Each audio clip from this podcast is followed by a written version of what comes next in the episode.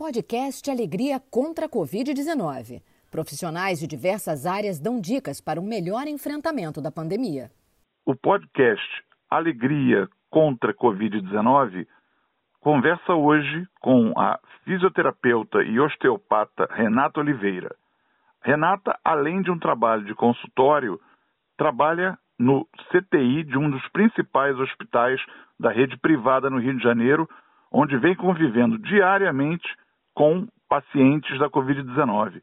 E a minha primeira pergunta, Renata, é como tem sido esse dia a dia, claro que desgastante, o que é que você tem encontrado e o que, é que você tem conseguido fazer por esses pacientes?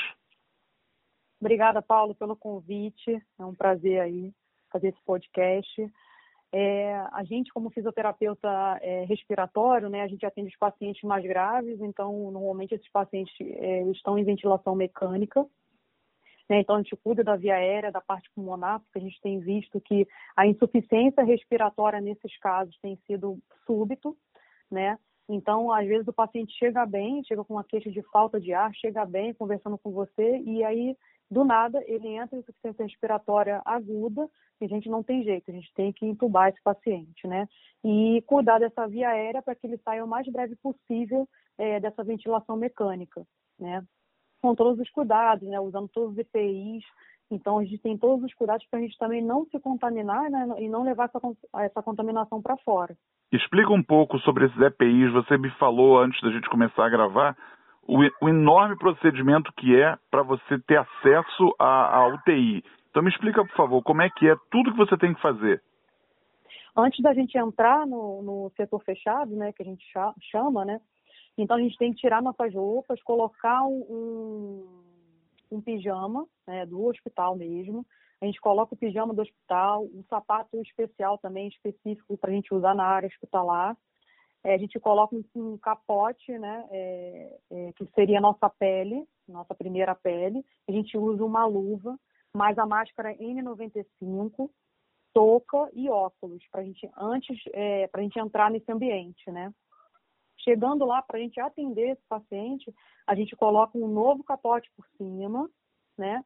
E, e mais uma luva, para que a gente entre, é, faça o que tem que fazer, ou no respirador, ou no paciente, enfim, para poder melhorar aquela ventilação dele.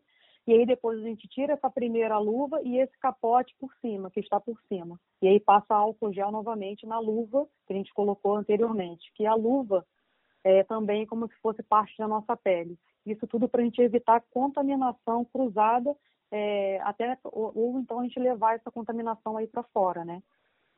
E, me e conta... aí depois a gente descarta isso. Então você saiu do setor, então passou nossas 12 horas dentro do CTI. Depois que a gente que a gente sai desse ambiente, a gente troca, toma banho, troca roupa de novo e vai assim com a nossa roupa normalmente. É assim que a gente tem feito no nosso dia a dia. E o que, que, você tem encontrado, Renata, no CTI quando você entra? Um, cada dia um número maior de pessoas entrando? Qual é o quadro com o qual você tem se deparado? Pessoas jovens, pessoas mais velhas? O que, que você tem visto? O que a gente tem visto é que, para nossa surpresa, né, a gente tem visto casos de gente mais nova, né? Gente que não tem comorbidade, ou seja, não tem doenças prévias e que tiveram contato com esse, com esse vírus, enfim, ou viajaram e que entraram em insuficiência respiratória. É claro que a gente tem também uma faixa etária de idoso, né? É, também que viajou, enfim, nessa, nessa, nesse tempo, e também que, que está entubado também. Mas, para nossa surpresa, a gente viu que 37, 42 anos é uma faixa etária que também tem pego a gente até de surpresa, né? Não está tão assim com, ah, porque o país, porque na Itália o, o, pessoal é mais velho e aqui no Brasil não é. A gente não tem visto é, muito isso na prática. É, não tem, a gente não tem convicções ainda, né? É tudo muito novo. Eu estava vendo, a doença tem três meses, né? Eu, eu queria te perguntar agora sobre a tua experiência fora do hospital, como fisioterapeuta e osteopata clínica, no teu consultório. Como tem sido a demanda dos pacientes? Você tem conseguido fazer teleatendimentos? Isso, agora a gente conseguiu, é, foi liberado pelo nosso conselho, né, fazer os atendimentos de maneira é, virtual. Então, o que, que a gente tem feito?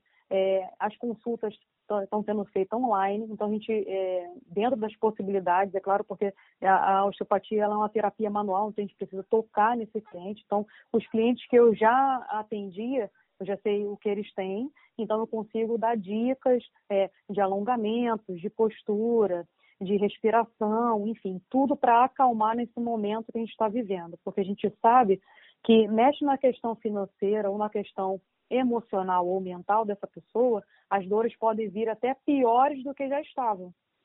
Então a gente tem que ter um controle maior, né?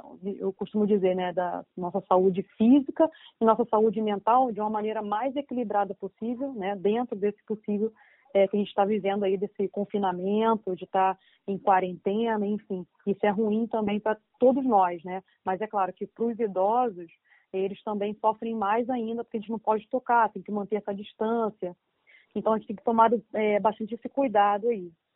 No claro, atendimento claro. Da, da, da, do consultório, eu parei durante esses 15 dias, porque como eu sou é, fisioterapeuta intensivista, eu acabo tendo, é, a gente tem contato né, com mais, com mais é, pessoas, enfim, dentro do hospital, então eu preferi é, pegar esses 15 dias e ver como é que a gente ia se comportar graças a Deus, passou-se esses 15 dias e eu estou super bem. Então, assim, a ideia é que a gente, aos poucos, é, se for permitido, a gente retorne esses atendimentos com quem eu já, já tive contato. E aí, o que, que a gente pensou? Né? A gente pensou, assim, poxa, como é que a gente pode, nesse momento, a gente, sabendo que, que a dor vai aumentar, tanto física como emocional, ela vai aumentar, a gente lançou um programa de qualidade de vida da Renoliver, né? E esse programa, a gente visa é, melhorar é a saúde física e emocional desse cliente. E Como aí, é que é esse produto? Ele é online? Como é que você criou? Isso, então a gente é, utiliza recursos de, é, de tecnologia, né? A gente promove então as consultas virtuais, né? E aí a gente vai compreender esse problema, né? Vai entender é, como a gente pode ajudar nesse momento. E nisso a gente fez dois módulos que a gente chama. O módulo 1 um são 10 atendimentos individuais, sendo feito um por semana, em dias horários agendados, de acordo com a disponibilidade, né? E é personalizado, uma abordagem bem aprofundada, é, dependendo do caso desse cliente, né? Então, a gente faz uma avaliação, um diagnóstico, então a gente busca é, entender qual é o problema, o que, que aflige é, esse paciente. A gente faz, a gente chama isso, é uma anamnese, né? Uma anamnese é o quê? É um, é um é bater um papo, né, franco e amigável e, e com um fundo profissional para determinar as causas e consequências, para definir o melhor caminho na forma de tratamento, para que a gente busque uma solução definitiva daquela situação que ele está vivendo, né? E aí depois a gente vai abordando os aspectos emocionais, ou seja, o autoconhecimento, a inteligência emocional, porque a gente sabe que a ansiedade, a depressão, a angústia e a tristeza também pode é, se manifestar em forma de dor física. Então a gente acredita que o autoconhecimento e o controle das emoções também pode melhorar muito essas relações, né? Além que disso, ótimo gente... produto, Renata. Como é, como é que eu acesso? Então, aí você acessa através é, do site renoliver.com.br, projeto Qualidade de Vida com a Renoliver. E lá você tem acesso a todos os módulos, né, o que, que a gente vai falar, nesse, é, o que, que a gente vai abordar, enfim, essas 10 consultas e como a gente pode é, ajudar essa pessoa a vencer essa dor, né, seja ela física, seja emocional. É, realmente a crise sempre nos faz é, nos reinventar, né? Eu acho é, esse produto teu muito bacana. Agradeço demais a você por todos esses esclarecimentos, pela tua vivência. Você está no front, é, não é qualquer um que faz isso e é, é realmente profissão de fé. Te agradeço muito, te desejo sucesso, parabéns pelo teu trabalho e obrigado mais uma vez por falar com o nosso podcast. Eu que agradeço, Paulo. Fica com Deus. Obrigada.